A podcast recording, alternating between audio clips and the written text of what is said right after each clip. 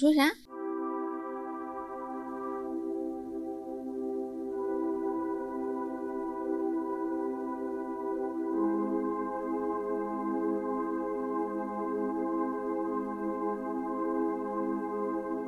It's hard to tell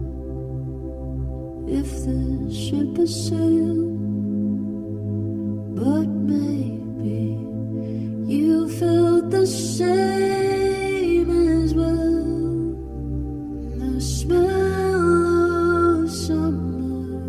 and clementines. There you are. You're the perfect rhyme. So many 各位收音机前的听众朋友们，大家晚上好，晚上好，夜深了，夜黑了，这里是爱人电台，人见人爱电台，我是 B 仔。我是十一。今天呢，我们想要聊一下最近大热的综艺节目《再见爱人二》。嗯，我们刚刚看完了第三期最新一期的节目，没错，感触非常多， 你不要笑场，不然我也很难绷得住。请你继续。对，我们看完了《再见爱人二》的第三期节目。 我刚说过了，哦，对对对，不好意思， 不好意思。嗯，可不可以正常一那点？么正常一点， 可以。这个就是开场，这个就是开场，可以吗好让大家见识一下我们有这个潜力，作为一个对不对深夜情感电台的这么一个呃潜力啊。说了一句废话， 你说你在说什么？ 对，我们刚刚看完了《再见爱人》第二季的第三期，嗯，没错，非常的好看，只能说非常好看。而且嗯看了之后，我们边看边流泪，边我操我操，然后边对不对？因为我们两个呢，大家可能有所不知，我们两个其实是一对新婚一个多月的小夫妻，嗯，所以《再见爱人二》呢，可以说是在我们这个将来要经历困难重重的这个婚姻生活的过程中吧，嗯，在这之前给我们打了一个强心剂，也让我们知道这个离婚的一些夫妻都是面对着什么样的问题。问题没对嗯错没错，让我们有一点心理准备。是，我感觉能够从这些夫妻当中能看到，似乎能看到，也许我们未来会有的样子，对啊也，会猜测我们哇结婚了好几年之后会是什么样子。对啊，对，就会有很多想象力，蛮好玩的。嗯，没错。哎，其实我还挺好奇的，就是你觉得这三对儿曾经的夫妻，或者是现在的夫妻里边吧，哪一嗯对是你最不看好的？我最不看好的是苏诗丁跟卢哥，哦，为什么呢？因为我觉得他们已经错过了很多东西了，而且现在就这三集的表现来看哈，嗯就是卢哥似乎有一点感情回温，想要哎吃一吃回头草的感觉。但是苏诗丁好像并 没有，啊、我觉得苏诗丁来这边好像只是为了缅怀一段过去，为他的创作寻找一些灵感。啊！我跟你的这种感感觉觉完全不一样哎，我觉真的得吗苏诗丁好像是比较想要吃回头草的，然后卢哥反而我觉得他特别的冷淡，他超级冷淡，他很嗯别扭，他总是要避嫌，不知道为啥，你不觉得他一直有那个心态吗？就是对老他觉得表要现避嫌。那他从后面抱住他，那第种三算是，期，第三期这一期才有变得稍微好一点，嗯，嗯但也就仅限于那三分钟，我没有看出更多的温情。总之，我觉得他们俩就是不熟。然后你说他们后面有没有可能呢？我自己感觉好像不太可能。对我自自己感觉啦，当然嗯我也没有什么太多判断依据，只是一个感觉。嗯，你觉得哪一对呢？那你就我也觉觉呢得是，他们俩，嗯，他们俩有一个我感受比较深的一段儿是第三期的时候，这个综艺里面他有设置一个游戏，说做角色互换的扮演三分钟，嗯然后其他的两对儿给我的感觉都是，他们其实是信手拈来的，没有特定某一个场景，而是会非常自然的开始调动对方在生活中会说的一些语言。嗯嗯，我觉得一个人啊，他最明显的特征是有一些语言结构构成的，有没有？嗯？你其实想到一个人，你会经常想到他说话的方式，跟他会说什么话。然后那个宋宁峰那一对儿，还有呃艾薇那一对，他们两个都是属于对对方两对儿都是对对方的语言结构会稍微熟一点的，嗯嗯，就是那个苏诗丁跟卢哥这一对儿，他们只能找一个什么过往回忆当中某一次，好像在。武康路有一次是骑着自行车的一个对画面，一个好像很浪漫的一个事是件，嗯是，我觉得这个东西，嗯，它看似是很浪漫的，但是让我会觉得他们特别的生分，因为他们甚至对于彼此的语言结构都没有那么熟悉，嗯，他们都是甚至不能随口拈来对方生活中会说的几句话，说明他们的世界里边其实是没有那么认真的观察过对方的。我觉得，他们很可能还是现在，就他们离婚之前就还是在他们一个比较初始的相恋的那一个阶段，就他们都沉浸在自己的那种感受、浪漫的对美好想象当中，对所以他们对对方，嗯的观察没有那么多，对，不像其他两队啊，我靠，他们那个生活肯定是细枝末节有一大堆琐事，然后他对们相处了非常非常长的时间，所以才对彼此对自己生活的场景如此的熟悉。嗯、他们俩就没有那个过程，确实是。是我，我觉得另外两对儿看着水深火热，但其实是属于那种真的有点深入懂事的灵魂的那种嗯，我也那觉种得是羁绊的感觉。但是这一对实在是感觉他们很陌生，又不熟，嗯，然后后又客气。然后他们彼此的爱情比较像是在缅怀自己的某一个时期，或者是自己的某一些经历。对他的对心中还是恋念的那个人是当时的自己和当时自己的回忆。可是那个玩意儿就是那种爱，那种虚浮的爱的后劲，或者说那种强烈，真的是很特，也是很厉害。你觉得是吗？他肯定会当他，他会让你意乱情迷啊！你会觉得好像全世界就是没别的东西了，就是那种感觉，你懂吗？就是他不落地嘛，所以他很他很虚浮，他很虚拟。所以当你被一个很虚拟的爱包裹住的时候，你就会完全陷在里面。所以我觉得那个冲冲击，或者说是那个给人带来的那种感受吧，嗯，也是很强烈的。你想想，你以前的一些比较早期的恋爱，是不是都特别难忘？是不是都特别特别揪揪着的那种感觉？有吗？我？我不觉得，你不是，嗯，我觉得特别的无聊。现在想想就是很没意思。不是你不要拿现在的眼光去看的话，如果你是以你当当时年吗就你回想当年你的状态，可能是不是会有这一样的，点吧，但是顶多沉浸了半年一年的，嗯，对啊，长大一点就会觉得那个东西太……我就觉得苏诗丁他们是这个有一点这个状态，他们是一个错过啦，他们是一个错过，错过是彼此可能需要彼此的时间，嗯，但是他们没有真的一起经历过什么，他们没有，他们反而是错过了，他们错过了经历一些事情的时候，嗯，所以我会觉得他们可能比较没有可能，就是我觉得他没有们那的种 timing 也错过了哈。 yes，我觉得是这样，而且苏诗丁其实反过味儿来了，他想说，我之前其实不是很懂得解决问题，我们两个永远都是不说话、不就解回避决的，嗯嗯，不嗯解决。然后他现在其实是反过味儿来，觉得自己应该要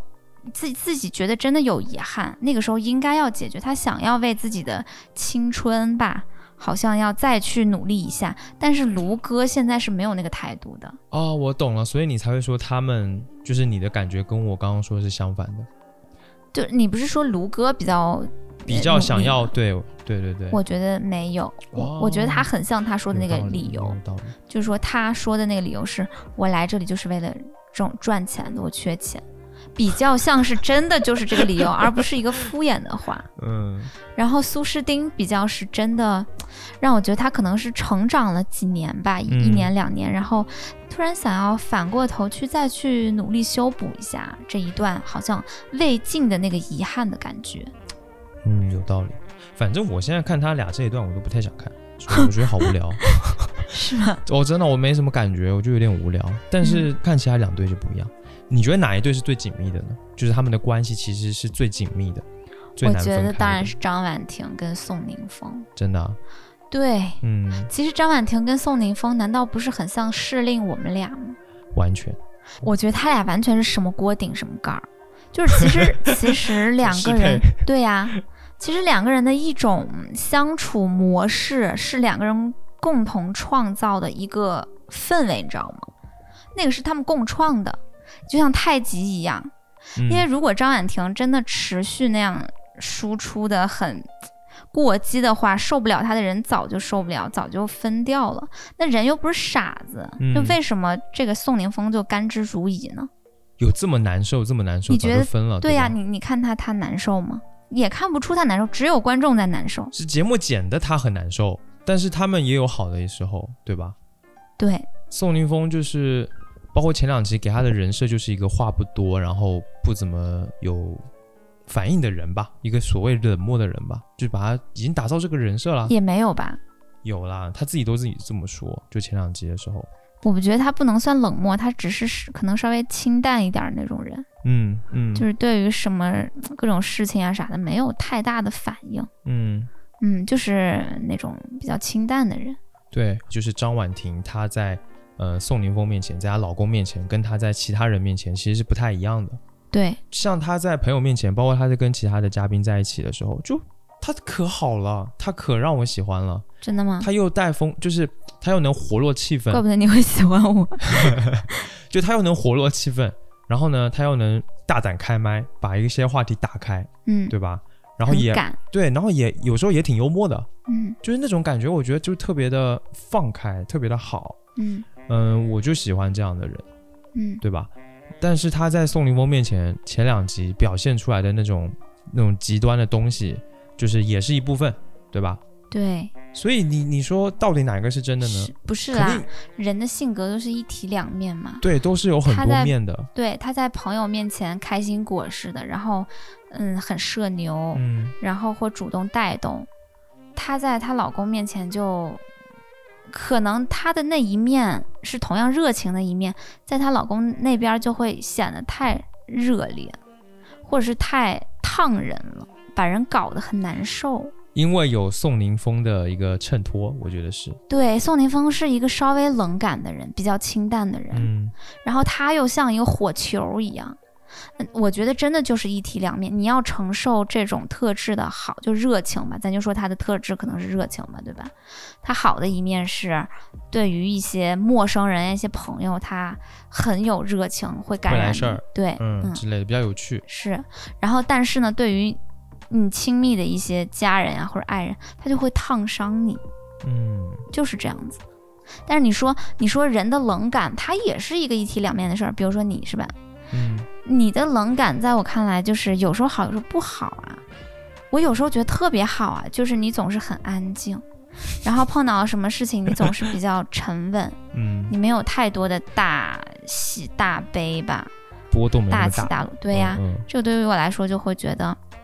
很比较安稳定定。。嗯，但是是你的这种冷静，在某种程度上，它又是特别不好的。比如说，我们有时候有一些感情当中的问题了，你太冷静，会让我觉得你是不操心的。嗯就是这样的一面，又让我会觉得不寒而栗，很恐惧。嗯，所以，所以我觉得，就是网上二极管怎么那么多呢？ 好像不是很理解人类这种东西一样。对你很明显，张婉婷会这样子的一个表现，跟宋宁峰是绝对脱不了关系的，因为她的这个表现在他们这个关系当中是他们俩一起创造出来的，他对，就是你刚刚说他的，俩就是什么锅顶什么盖儿。嗯，一个比较冷感的男的找了一个火球一样的女的，你说他能受得了冷感的女的吗？我觉得宋宁峰未必能找一个像苏苏那样的女孩儿，哦，他俩太像了。嗯嗯，但是他很显然可能，我我只是我自己的臆测哈，我臆测他不会被那个吸引，因为他本身自己就是那个，嗯，他可能会跟自己比较相反的一些特质特别有化学反应，所以像火球一样的张婉婷能吸引到他。就像火球一样的你能够吸引到我， 大家都说我是雪姨啊呀、没有大家都说好不好？笑 死，哎，就是比较敢吧，厉害一点，我觉得比较厉害一点的厉女人，厉害一点的女的，对对，但但是我觉得张婉婷她依然是有她自己比较严重的问题的，这倒也是，嗯从这 从前两期确实，对，不然她也不会引起那么大的反响了。我看到是网上好多人都说他怎么怎么地，怎么怎么地，但至少就是不管说他好还是说他坏，至少都有一个共同点，知道是什么吗？是吗？大家都会建议他去找一个专门 就是专业的就是心理医生去找一下协助。哎，对其实吧我也觉得，嗯，我很也是臆臆测啊，臆测人家，我怀疑她可能因为生育的问题，这不是刚生过孩子也没几年吗？嗯，我怀疑她是不是有点躁郁症啊？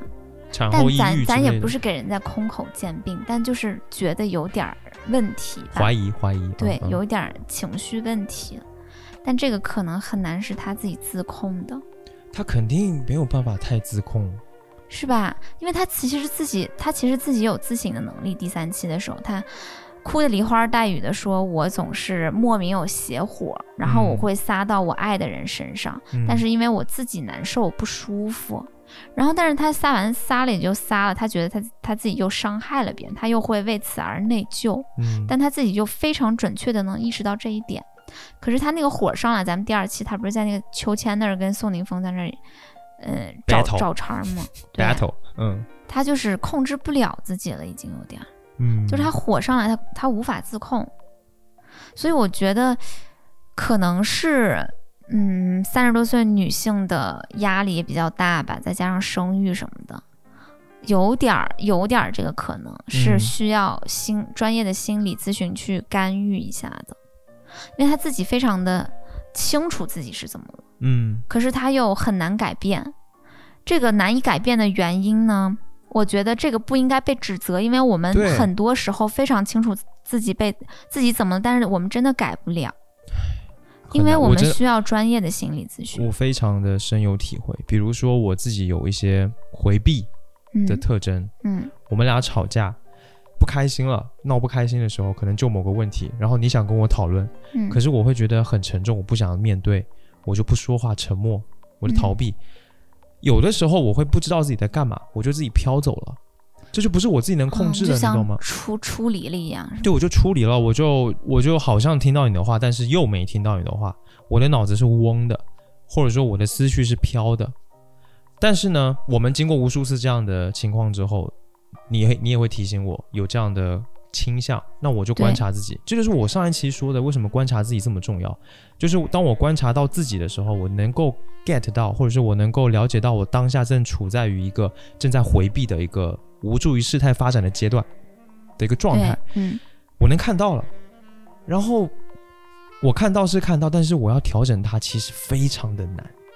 对真的非常的难，对特别难。这个我就特别能理解张婉婷，她如果有时候情绪失控，其实是一样的，因为她是你一个，你经历了可能从小到大，或者是无数次这样子循环，你的嗯模式已经固定了，这是一个像膝跳反应一样的这种本能，你基本没办法控制，所以我就很能体会那种无力感。所以今天第三期那个张婉婷在自我反省的时候，我就也觉得挺心疼的，我 totally 百分之百理解她。嗯就是那种没有办法自控的感觉。嗯，但是又其实事后就门儿清自己咋了，对，但是那个适中他真的停不下来，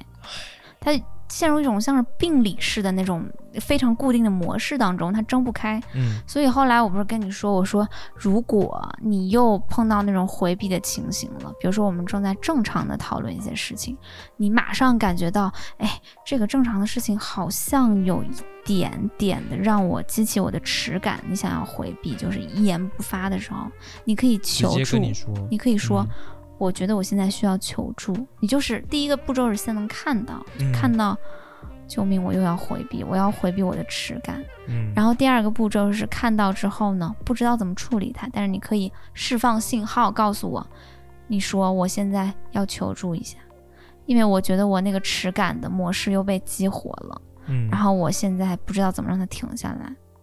就是这样很好，很 OK 啊。我自己首先呢被信任了，其次呢，我可以确信是你看到你又深陷那个模式里了。嗯那我觉得就一切就是 OK，我们没关系。我们讨论某件事儿，可以先把它放下，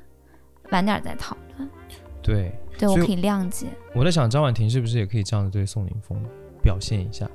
我觉得很难，因为他太死要面子了，你知道吗？你说张婉婷吗？嗯，因为他，你看他那个什么，最后又写那个小卡片说，嗯，休想让我谢你什么的。然 后他，当面别想，对呀，他在当信里别面想，对对对，他在对信里面说谢谢那个宋宁峰什么什么，就对其实也感挺感人的，但对，是他最但是后补了当四面个字别，想当面别想，是。就是傲娇嘛，大家就说傲娇嘛，很有意思。对呀、还有他说那个什么，宋宁峰不是说我们不要分开好不好？他说看我心情。嗯嗯嗯嗯嗯，对，我觉得他是，在宋宁峰有面点太前要比面较子死要面子。嗯，我也会觉得他们会形成这个模式，包括说这么久时间都没有解决，都没有好转的一个很重要的原因是，宋宁峰他也许没有这个能力能疏导他，能帮到我也他。觉得我，觉得是这样的。嗯，我觉得另一半在，呃，有心理有不说心理疾病吧，稍微有点问题的时候，或者是情绪比较不好的时候，另呃另一半能不能 hold 住这个情况，然后疏导它是一个很重要的事情。对，就像你，我觉得你就能帮到我，你你至少对我们这个情况你是头脑清晰，并且你知道怎么去跟我说，或者你能观察我，告诉我一些建议，我觉得这样就能帮到我。嗯然后我也同时我也比较愿意接受。嗯，这一点，然后我觉得就会有好转。可是也许我觉得宋宁峰可能没有这样的一个能力吧，我也不我不确定，因为反正只看了三集，但我怀疑是这样。我觉得他们俩是张婉婷特别的想要跟宋宁峰求助，所以才会跟他撒泼这样子是吗？还是、对嗯、他这个是他求助的一个方式，而且他之所以你看宋宁峰其实有点像那种男妈妈，他有那种潜质，有没有文艺男神？啊然后又感觉他的情绪价值提供的很很够，很细腻，而且对啊呀嗯然后张婉婷马上就能被他吸引，而且我相信他们俩在出狱的时候，宋宁峰肯定给张婉婷是一种男神的感觉，他才会那么决绝的失去理智的 马上说我要给你生个孩子。嗯那张婉婷她是真没理智吗？我觉得她当了那么多年的经纪人，经纪人这种角色在工作当中也是一种人精的角色，有没有？对他脑子一定要非常的好，转的很快，是啊然后能够权衡利弊，他对肯定是她肯定是个很能人精，对我也觉得是，嗯，他之所以可以在那一刻那么放心，直接撒手一搏说我不管了，肯定是因为他对宋宁峰有深深的那种滤镜，然后有很深的那种男神的那种，就好像就是奉若神明的那种感觉。哦因为我觉得宋宁峰有一种特质吧，他不是特别的男性。就我之前不是说了嘛，你也是有这种性别感没有那么强的，他有点游离的，中性感比较强的。嗯那这样的男性，其实，在女性这里会觉得是更值得信任的，然后能有更细腻的一些情绪上面的东西的。嗯所以我觉得张婉婷会对宋宁峰一开始那么热烈，她肯定是有被那一点吸引，嗯会被那一点吸引，一定是她会觉得一个细腻的男性能给她提供很多的安全感跟情绪价值。嗯嗯嗯，然后呢，他在最歇斯底里的时候，就当然想要求助于他当时看上的宋宁峰的这种性格特性。可是宋宁峰没有让他觉得他满意了，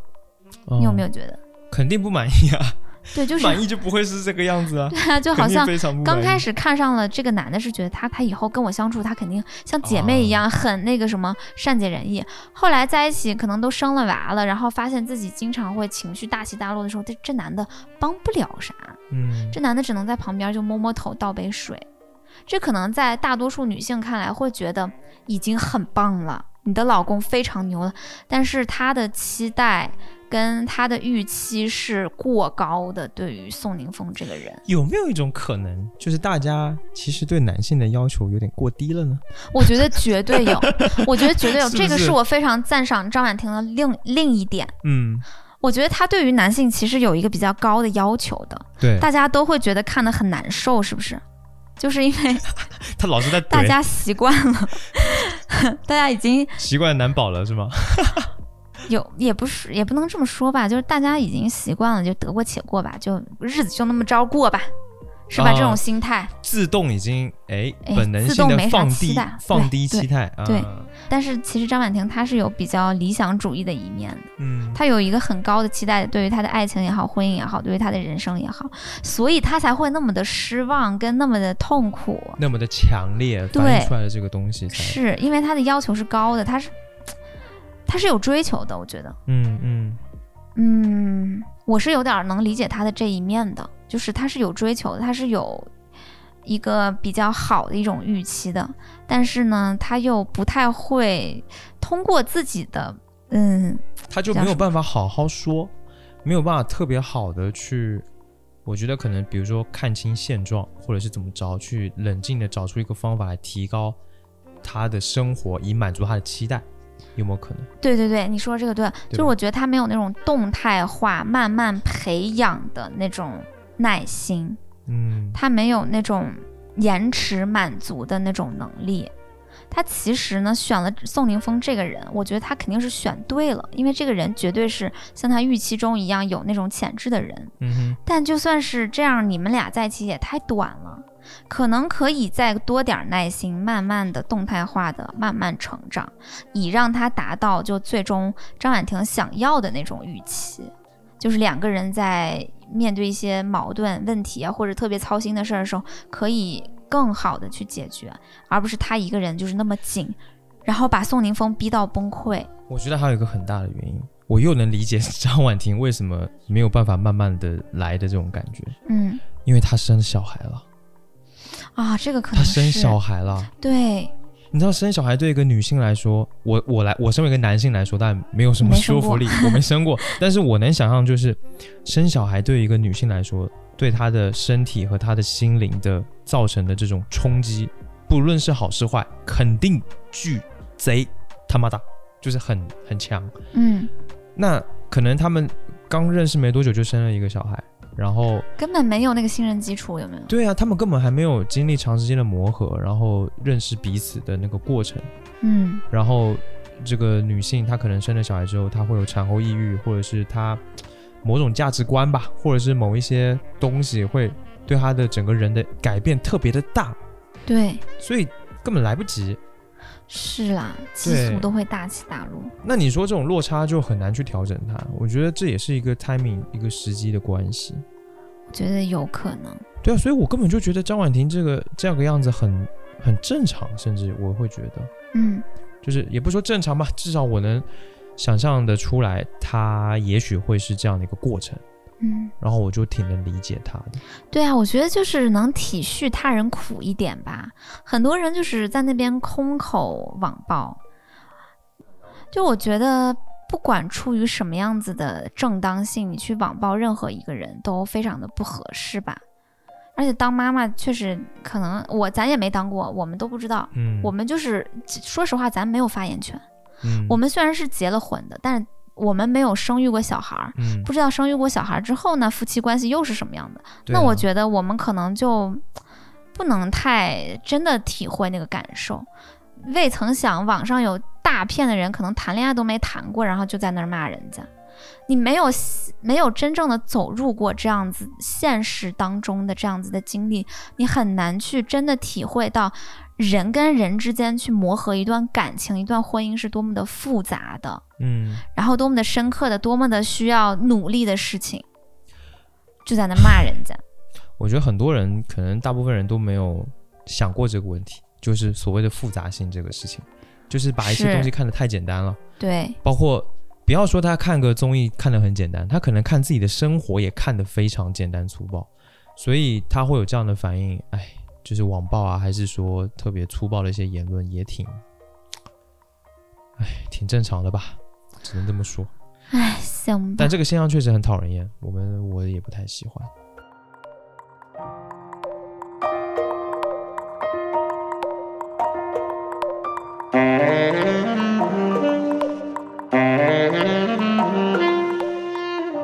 她是一个没有结过婚的女孩儿，然后这是她第一次婚姻，这是她第一次生育，她的工作也在一个比较鼎盛的一个时期吧，三十一岁，她所面面临的那个人生压力在那一刻太大了，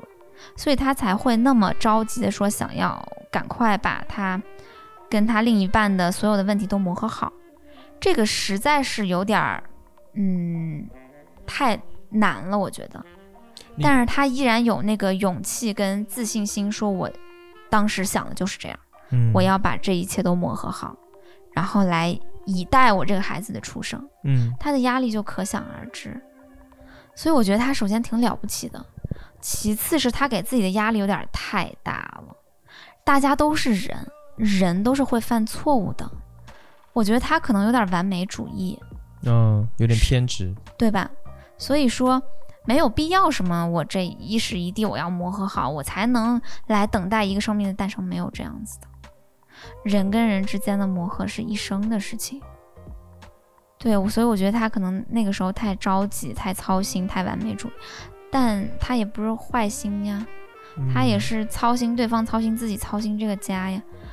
嗯，我觉得他可能需要一些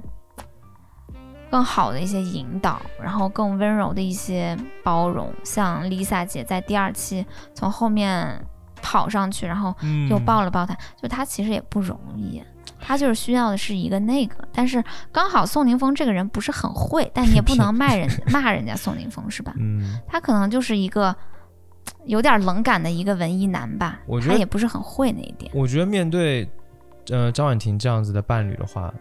宋凌峰他的能力其实要就是心理更承高受一能，点对他要更厉害，他要更对，更能 hold 住这一切的东西。但很是可惜，他可能跟张婉婷一样，就是不都是同啦个，水平之类的。没有。其实张张婉婷是心气儿很高的，嗯，但相反宋宁峰是比较松弛的那种人。宋宁峰哦没有张婉婷这么完美哦，对哎这么他，他前两期就说了很多，他看不上他是不是？嗯啊，谁看不上他？张婉婷看不上宋宁峰，前两期嗯，对对，因为我不是我，我有一个你说松弛，我就觉得那个宋凌峰确实是他在前两期一直说，啊我觉得这都不是事儿，嗯嗯嗯，正是这这一就是点，很有问题了。正是这一点让张婉婷 就是特别爆炸。对对，这个是很有问题。你还记得我们两个有时候我也会这么觉得吗？就是你有时候说的一些问题，我觉得这不是什么问题啊，就这么着呗，就这么过了呗，有什么关系呢？我前几年对也很痛苦，很爆炸。对，然后我也是这个状态，然后你你，但是你会觉得我怎么可以这么想，对不对？就是对，因为我希望我们的生活是越来越好，我们的关系嗯能越来越好，就是嗯就始终。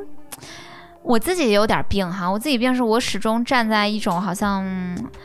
嗯，批判性思维的角度，然后去看待自己生命中的一切，然后希望自己生命中的一切都能明天比今天好，这样。嗯，所以有了有了任何份儿是可以继续精进的，我就想钻进去。太但紧是绷了。嗯，有点儿有点紧紧绷，绷但是你呢，就是 怎么着都行我，是另外一 个，只要能活着就行，你就很松笑弛。然后我就觉得， 我都不叫松弛了，我都我简直都快变成摆烂了， 好不好？整个人就就是烂在那边，没关系，就是这样，所以让你特别的不爽。我就觉得这个，对，所以我们说嘛，因他为我们之前其实有在更，就是让我自己适应你一点。嗯，到后来，我们实在是有一些问题，真的已经比较大了，还在那边没有被解决掉。嗯例如说，我们到底嗯将来怎么嗯，办？将来怎么办？对，要不要结婚呀？然后讨论这些，嗯然后还有就是我们下一个阶段要去哪个城市，还有找工作的事情，很多事情我觉得你太不管了，嗯我嗯就。因为那个事情已经近在眼前，近在什么程度呢？近在我们下个月、下下个月再不想一下怎么办，我们的钱就没有了，我们就要睡大街了。嗯，那我就会觉得这个东西是迫在眉睫，真的要解去决处理一下的。可是对你还是比较松弛，那我就会觉得特别的痛苦吧，太操心了。对，所以我觉得张婉婷跟宋凌峰他们很像，我们的这个情况有可能就我们就感觉他们是适应我们两个，就这种嗯感觉。我没张婉婷那么紧。对然后因为我后来找到了一些应付你的方法，嗯那个方法就是，哎，我觉得可以分享一次我们两个比较大的转变，是在去年十月的时候，我们发生了一个很大的矛盾。嗯那个时候我工作也忙，你工作也忙，然后两个人之间呢，每天早上一睁眼话都不说，然后你就开始洗漱，然后去上班儿，我呢就化个妆，然后我看到你在我身边走来走去，我好烦。因为去年十月，大概是你已经不解决问题、摆烂到一个极限的程度了吧？嗯，我们那个时候就特别特别的不好。对，然后有一天呢，吵了一个巨大无比的架。然后吵完架之后，嗯，我发现其实我对你的任何的发泄也没有用，嗯然后我想要解决问题的那种嗯认真的劲儿，对你对你来说也没有用。而且你记得去年我有一个名言吗？我说情绪不重要， 我说解决情绪不重要，解决问题是最重要的。对对然后我反过来，我跟你就是反过来了。我对说你，我觉得问题都很好解决，但是情绪你得帮我解决，你我们得解决情绪。我就是理，解你的那个想法，对，就是那个时候我们想法非常不一样。嗯可是，你也没在解决问题啊，因为我整体是一个不解决问回题的人避任何麻烦跟让我会觉得就是麻烦的问题吧，回避任何干问题，你看到吗？张满张婉婷就是 就是这么被气死的。是对啊，但我觉得宋凌峰应该没这么可怕，没有没有我这么可恨，我觉得肯定不是这样的。好像也也也，哎咱也不知不道能也说不知道对，因为也不不知知道道人家具体对，情况，只能说我们的情况，只能说我，们知道我嗯们自己的情况。嗯嗯，然后我那个时候我就想，我不能再这样与你沟通了，我不能再说一些改善性的一些会议、改善性的一些谈话，然后由我主动挑起。然后我虽然会是先跟你说我我想要聊一下这个事，因为我们之前有问题要解决，可是我说这样的话的时候，你的满脑子已经是我又来找茬儿了，我要逃跑，对吧？女魔头来啦，然后我当时就看了很多的书，嗯我看了几本比较专业的情感的依恋类型的一些专业的书籍，嗯它里边讲了几种依恋类型比较典型的一些区分，还有就是怎样的沟通吧是行之有效的。那本书叫啥我忘了，但是我等会儿可以找一下，然后放到 show notes 里给大家看。好呀，然后我就半夜不睡觉，我就熬夜在那儿看这些书。这个世间有太多人，他们是真的是很典型的回避型的伴侣，但你又怪不到他，你跟他说了，他也不知道咋解决，他从小已经被原生家庭影响成这样的模式了。嗯，没有，有办法。那我就只好就看那个书，然后我就是找办法嘛。然后你记得咱们俩有那天深秋吧，快十一月了，终于有一天说出去走走吧。然后我就穿的我格子大衣，我们俩走在三里屯儿，然后从葫芦娃那一排那个火锅店，然后走到了三里屯儿的优衣库，又从优衣库走到了那个三里屯儿南区呃门口儿，然后有那个大树，大树门口儿有那个圈儿椅，嗯，有个椅子，嗯然后就坐在那儿，然后我就开始，我就开启了话匣子，我就是说，嗯，其实我觉得我要先向你认一个错，嗯，就是你当时跟我说话，就是态度非常的软，特别的像一个温柔和蔼的妈 妈一样。开就始是很白嗯包眼，容，就是很多很多包容的感觉，能感觉到你很尽力的在就是柔和自己的态度，然后嗯，我就会觉得我呃比较安全。然后这个点很重要，你说的这个点特别重要，对，因为我觉得像我这样的嗯回避型的人，嗯他之所以回避，是因为他安全感太少，嗯他不知道怎么去应对一些情况。一个人没有安全感，那他肯定到处跑，肯定到处躲。嗯所以，当你给足了回避型的人一个足够的安全感的时候，他就能够打开自己了。嗯所以你就是给了我很多的安全感，嗯然后我就开始讨论我们之间很多的问题。嗯，那个时候也是我很多想法第一次跟你说吧，对，那一次确实很很重要，是了，对，但是就是，嗯，就是让你很累，因为你依然还是在那个时候依然是你是最主动的要去做这样的事情解的，决问题，对，你要付出很大的努力，呃，彻夜看书啊，然后改变自己平常惯有的那种沟通的模式，这一点我觉得也很难。面对我，尤其是对，因为我其实跟谁我都挺好沟通的吧，唯独我跟在我朋友当中都是比较有比较好沟通那种人吧，大家有啥嗯事儿都会找我来说。嗯嗯，但我跟你怎么就那么 累呢？对啊，因为你我就不说话呀，气死我就不 说话呀，我就了不起啊，紧闭嘴 巴。了不起啊！对啊，所以我就觉得，嗯，你会特别辛苦，特别累。就好，你太难了，就是你这个人太难进入了。你就像一个那个千年老蚌，你知道吗？就是在那个海深海底下老爸，那种八百公斤的那种千年老蚌，就是上面一层壳，然后那壳可能已经巨厚无比，然后覆盖着一层又一层的那个海藻，然后小鱼小虾的尸体都在上面，然后你被尘尘封在深海里面，嗯，然后你的那个壳又是紧紧闭住的，打不开。笑开你真太难，你以前的感情经历中也很难被撬开，是吧？对，没有，也没有以前的恋爱，也不会有人那么想撬开我。 笑死！没人想撬走我，没人想撬开我，就是，呃，这这就是为什么我会一直跟你在一起的原因，什么啊？好像我是一个冤大头， 不是冤大头，就是因为没遇到过你这样的人，就是找你不懂吗？啊这找句话茬儿找到这句话充满爱意，好不好？就是我终于找到一个愿意费尽心思那个呃金头巴脑吧， 不对，就这是个 就是什么鬼？想要把我撬开的感觉的人，你懂吗？我懂，然后这样子的人是我，其实是我内心深处真正需要、想要的。啊，真的啊，我好感动啊，有点子感动哎，哇，怎么你办哇，你好敷衍。那那 我那是真的很感动 那我们就到现在，我们就录到现在，我们去房间吧，啊。好呀，那就先这样吧，拜拜拜。什么鬼啊？ 对我就是这个意思嘛，就是，嗯， 我觉得我话说完了，就是特别，就是我的真心话是这个感觉。你就特别需要一个能把你撬开的人。嗯，对，但其实我之前自己不知道，我我不知道，我在遇到你之前我自己不知道，因为被敲开的感觉还挺爽 的。什么？ 就就被敲这开是感觉什么很，深山老林吗？嗯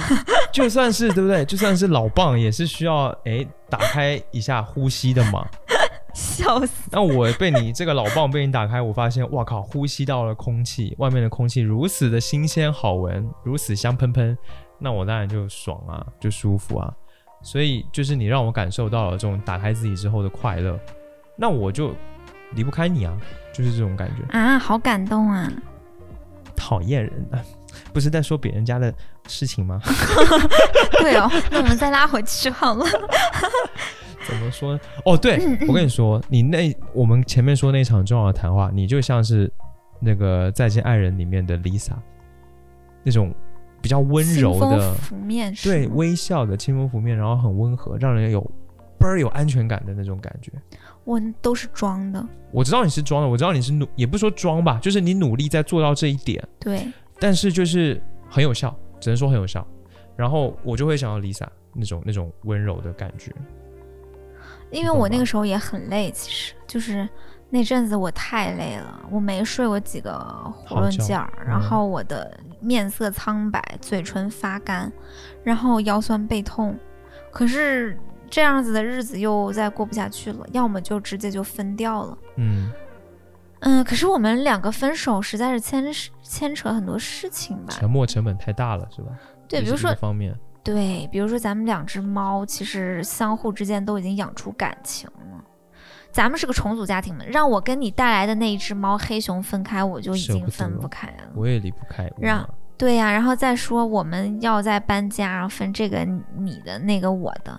想想就头壳大。对，因为我们好多东西都是共同买的，那分东西可咋分呀？那可咋分呀？哎，那个电视柜咋分呀？然后死，然后 PS 五虽然是给你买的，但是我也想玩呀，咋分？还有电视，买了我们我们纠结了好久买的那个六十五寸大彩电，咋分？我也想要，你能给我？你这么抠肯定不给我，我都给你，我不信。真粉我你都这给个抠，你这个抠门货。然后放我屁啊就， 我没有问，嗯，你嗯说吧，开玩笑嘛。我要说啥来着？哎，你看你老打断 我。哎，上期节目里边就有人啊变张说，婉婷了，是不是？现在 上期节目里面就有人说，哎，嗯、b 仔你怎么老打断十一呀？哎呀，这个要跟大家说，我的观点是呢，就是咱俩其实就是聊天，聊得开心了，然后说到了什么，说到一块话儿就了。叠在一起了话是就吧？叠在一起了。你有什么有感？哎，跟我有同感的，所以你就哎插进来说一下自己的感觉，这不很正常咱吗？对，咱俩不是指责性或者打压性的打断对，话，不是说你不准说话，我来说不是这样的，就就是一个是 我不知道大家是不是都不怎么聊天啊， 就是是不是都没有过特别愉快的聊天？你跟朋友，你真的是阴阳师第一人， 我觉得你如果跟朋友有过很愉快的这种，大家重就是很容易话就重叠在一起啊，这不是很正常吗？就我觉得大家有点太敏感，这没有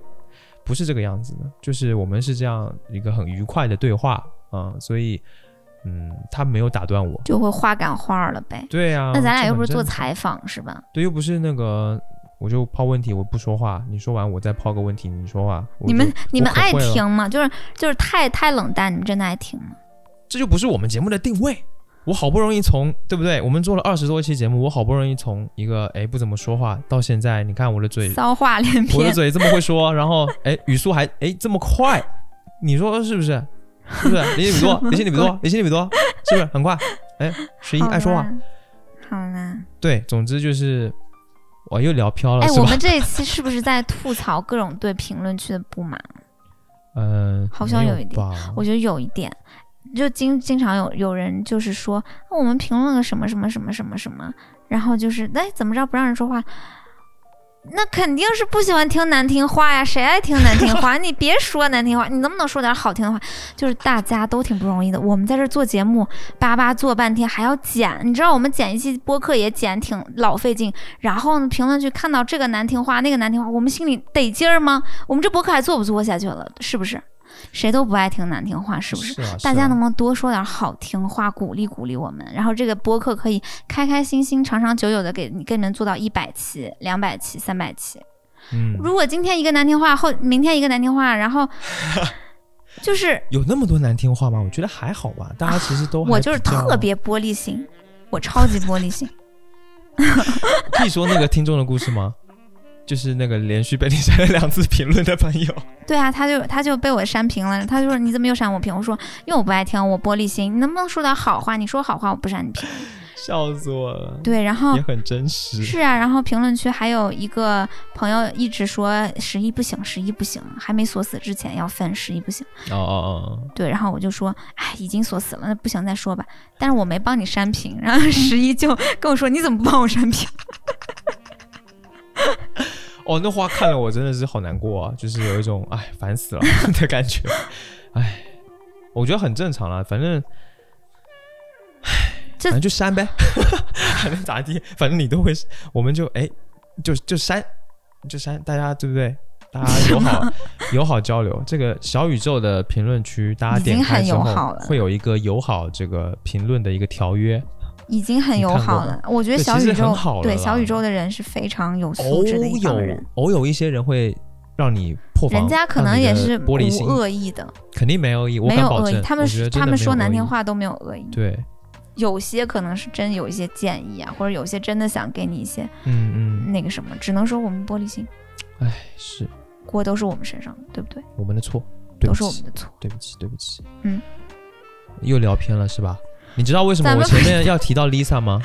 因为你喜欢泰国的那个 Lisa，因为我想要把话题转为那个节目，哦，对所以我，sorry 就 sorry，对，然后我们就是现在，这咋聊呀？接下来， 其实关于张婉婷跟那个宋宁峰，我觉得也说的差不多了，对吧？对，我觉得，嗯，说的差不多了吧，差不多我了觉得我有点理解张婉婷，嗯然后我也能理解张婉婷的一些局限性，我觉得她需要求助专业，目前。嗯，你说她现在又当又结婚又当妈又有工作，然后那么大的压力，你说她现在有时间看一些专业的心理学书籍吗？可能没有。嗯，她也许自己她自己肯定知道自己有问题的，对吗？她要不然她不会在第三期的时候嗯哭哭啼啼的在那边自省。她现在很可能连去做一些这种专业的了解的时间都甚至没有，因为当妈妈这件事情责任真的太重大了。嗯，所以我觉得他也许可以去直接找呃心理咨询师或者是医生。所以我就觉得吧，大家有时候看节目看个乐儿吧，肯定对，真的，对这这档节目的节目组早就比所有观众都预料到 第会二有什么期结会是果什么样子的结果，对，就是编导这个工作是十分的专业的，关于传播学、关于人群心态的一种有研究的一个工作。因为嗯我们之前也做内容，我们甚至都没有到做编导这样子，我们是做公众号。但我们在发之前，我们差不多差不多已经八九不离十的能预料到是什么结果，包括大家不同的声音是什么样子的。嗯嗯，我所以我觉得大家应该从中可能看一乐儿，另外就是能有点儿启发性是最好，但最多就是看一乐儿吧，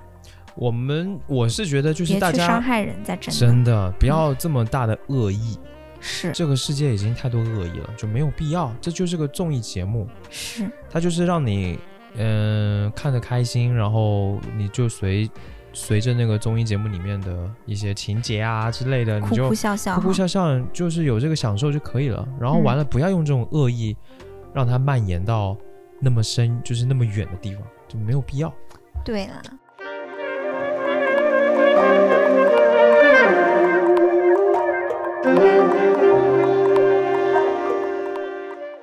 然后我觉得，这三对里面，其实有一对看的我还挺温馨的，一直都蛮温馨的，嗯就是 Lisa 姐他们，嗯，老夫老妻了，六十岁了，算是老夫老妻了嘛。他们之中的那种互动的感觉，就是让我特别的暖心。今天看第三期，我又哭了，就也是因为他俩，嗯我就觉得他们之间的那种深度跟厚度就是很感人。然后本来我会觉得他们俩是最有机会，就是不分开的，嗯可是今天看了第三期，我又觉得不一样了。就前两期他们两个的互动特别有爱，然后虽然有点矛盾吧，但是至少他们之间那个感情的连结大家都看得出来，嗯包括他们的互动什么的都好。但是这一期那个艾薇，嗯，感觉就是有点顽固不化呢。你有没有觉得呢？我觉得是，前两期的时候，在第二期吧，他好像最后还考虑了一下别人说的话，就是说什么他应该把身体，呃，什么控制权还给 Lisa 姐啊，还啥的。嗯他好像，哎，你说这个，他就会考虑一下，嗯，去想一想这个问题。我就会觉得，哎，他是听得进人说话，然后会去思考的。我就觉得他至少有一点希望吧。嗯然后今天看这个，我就又觉得，他说人家道德绑架他，啊嗯就问是不是一种道德绑架，然后后面到后面又跟那个 Lisa 姐又一直在嘖否定她说的一些好不容易表达出来的想法嗯等等的，我就会觉得，嘖唉是不是还有什么事情是我们不知道的？不然我就会觉得他这个人其实表面上好像很圆滑，但其实他并不是表面上展现出来的那样好说话。你觉得呢？你是怎么看他们这一对的？我觉得，嗯、就还是像刚才说的那样，就是所有的夫妻都在共创一种模式。嗯他们也许单单个儿拎出去啊，面对外界的人都不是那个样子的，嗯但是他们两个人组合在一起，就会变成像那个八卦图一样的，拼起来了。对，就哎拼很起就来固定了。了，嗯，，对他们俩是特别典型的，让我觉得也是共创了一种模式的夫妻。就是艾薇很显然是，他会用他的付出，用他对你的爱来操控你。嗯内核里边是那种隐隐的那种操控嗯跟展现权威的那种东西。就如我说怎样就是怎样，如果你做不到，那你就要付出代价。这种操控性的，确实确但实，然后呢，那个 Lisa 姐呢，我就不是很理解她为啥从来都不反抗。就是第三期有一个让我感觉特别嗯、呃点的一个事情，就是就 Lisa 姐说，其实我特别欣赏婉婷，嗯因为婉婷她特别敢，我要像她一样，我也学有时候习要说一些话，对敢对说。Lisa 姐其实，在艾薇可能指责她，或者是主动在主张一些什么的时候，Lisa 姐是沉默的。嗯我觉得她就是一个沉默的贤妻，我就觉得特别的难难过吧。就虽然所有的人都在说 Lisa 姐多好多好，可是我最不想变成的就是 Lisa 姐。有没有谁想变成 Lisa 姐，都觉得就她是多好多好，可是不想。就是艾薇她就是 Lisa 惯的呗，对，肯定是这样，所以对啊我才说他们共创一种模式。艾薇面对，呃，工作当中的人肯定不是这样，她是比较圆滑的嘛。她在面对什么黄觉的时候，她说她可以想一想；嗯，她在面对那个张婉婷的时候，她还可以再插科打诨一下。可是她面对 Lisa 就是强硬的，对对对，她很对典型的在看人下菜碟。啊，因为他知道他在跟 Lisa 的关系当中，Lisa 会惯着他，他会培育成自己的那个模式。嗯嗯嗯，然后呢，Lisa 在跟艾薇的关系当中，她的不说话就是在助长这种嗯，气焰，纵容。对呀、嚣张的气焰， l i s a 呢又因为艾薇长久的那种主张跟那种权威性，她就越来越瘪，像一个瘪柿子一样。但我觉得她肯定是一个特别柔软的人，她肯定是一个太不想伤害别人的人，太知道话会伤人的人。可是她就是就是你要以直报怨啊，你我觉得有一点是特别重要的，我觉得 Lisa 对艾薇有一种亏欠感，嗯，因为她生病是艾薇照顾她，甚至可以说艾薇倾家荡产的救了她，嗯类似到了这种 救命之恩的份上，嗯这个亏欠是巨大的，嗯他这个亏欠会压得他没有办法做自己，他只能顺着他。对再加上艾薇又是因为有有过这样的付出，那对 Lisa 姐的这种操控以及对她的这种支配的感觉就会更强烈。嗯所以我觉得他们这两个，他们这段关系确实还挺挺难的。其实挺难的。但是他们其实也像我刚才说的，我觉得他们挺固定的这种模式很难分，因为 Lisa 很显然她也很需要艾薇，因为嗯嗯嗯艾薇嗯不是嗯对她好也是真好嘛，什对么啊，对啊，又给她做饭呀、然后又对她好啊，倾家荡产对她好啊。艾薇肯定不是一个坏人，只能说她的那个模式啊顽固不化，固定在那儿。然而且他后都六十啦，六十岁的人对要改变，那真的二十岁的人都没办法改变有啊，点六天十。方夜谭。就是对啊呀、因为我觉得现阶段，我觉得 Lisa 姐是想要改变的，然后她可能会做一些尝试，嗯，可是艾薇就像是一个臭石头，哎，对我吧我觉得艾薇这个人让我特别深深的感觉到一点，嗯就是联系她看她，我觉得特别像我爸。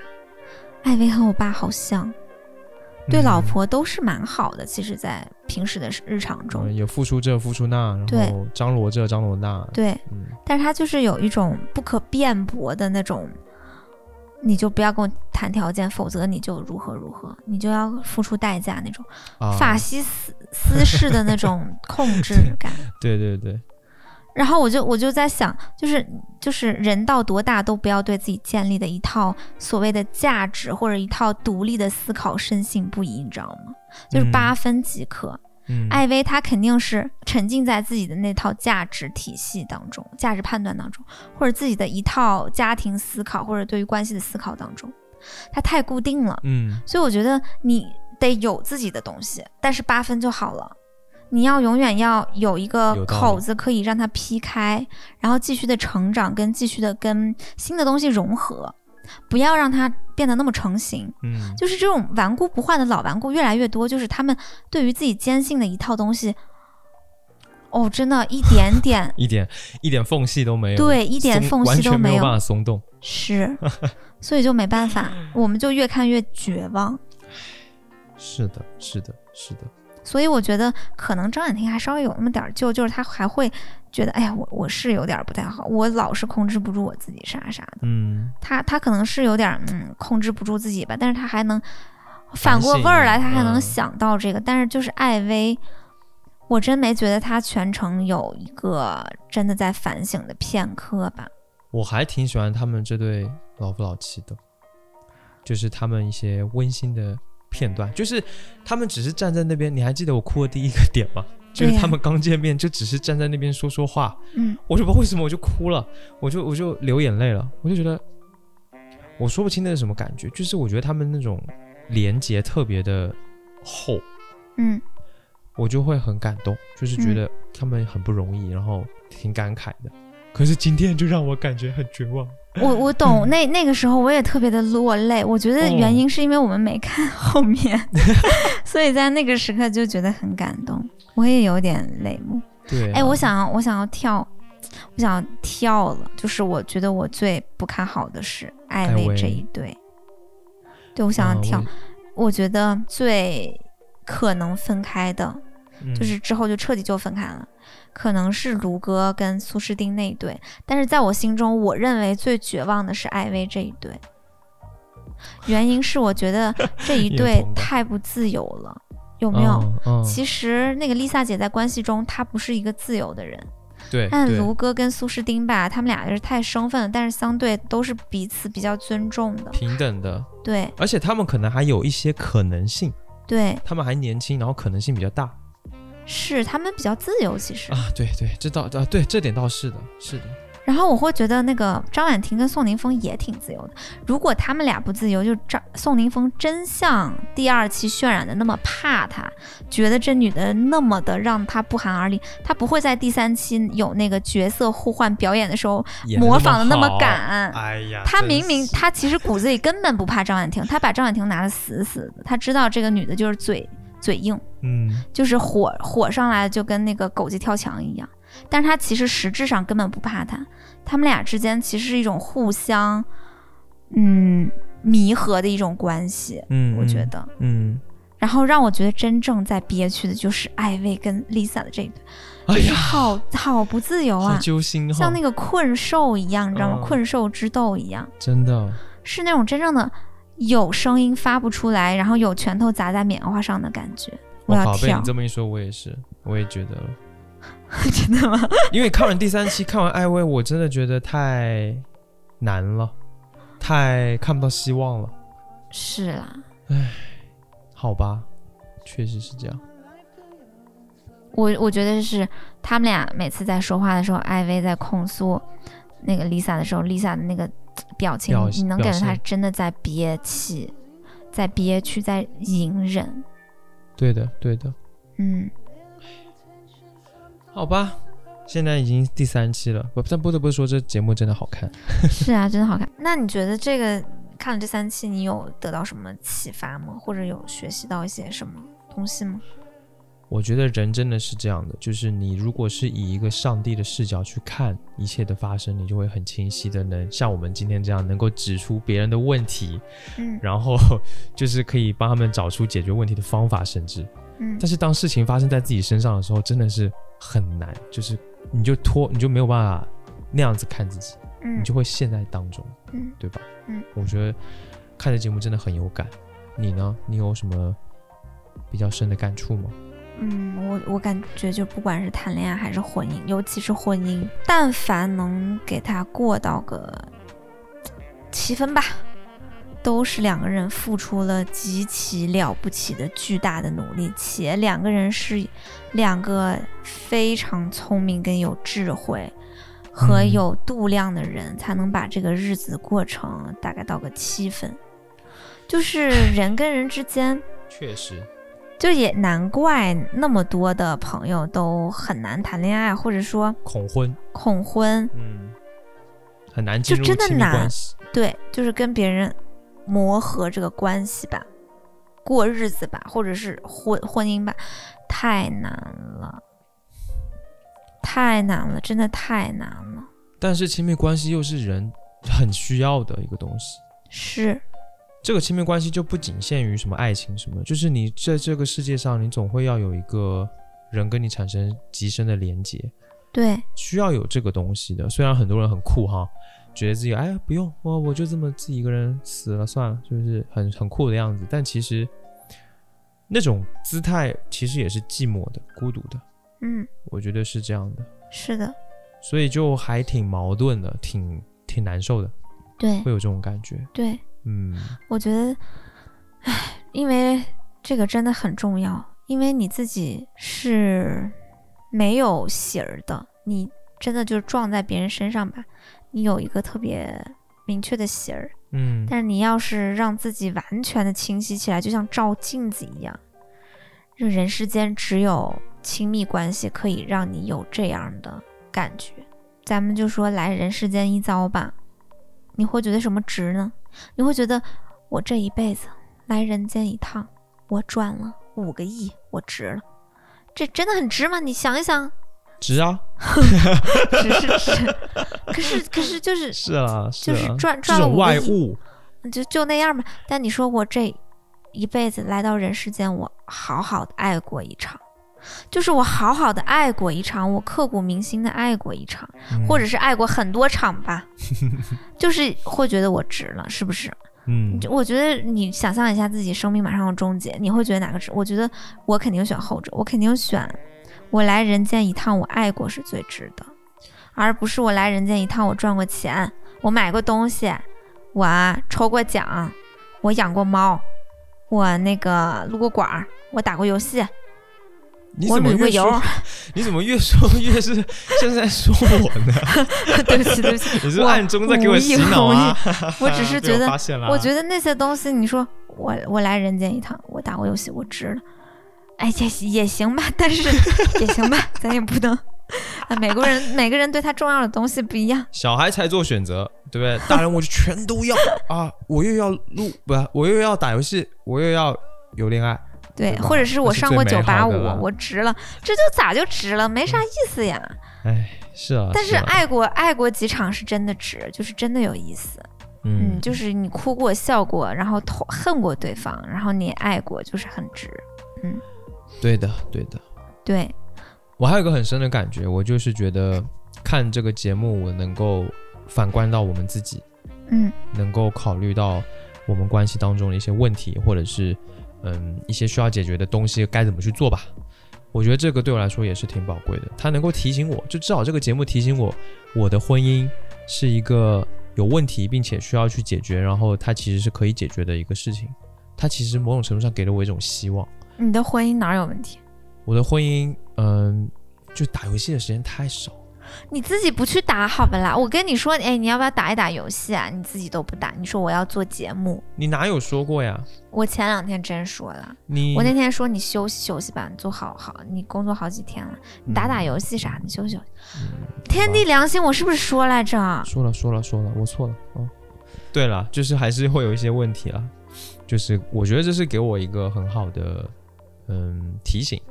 我觉得就是大家看这个节目，其实可以收获到的是这种提醒，我觉得是好的。嗯，希望大家都能够发现亲密关系这一件事情应该怎么去面对它吧。嗯，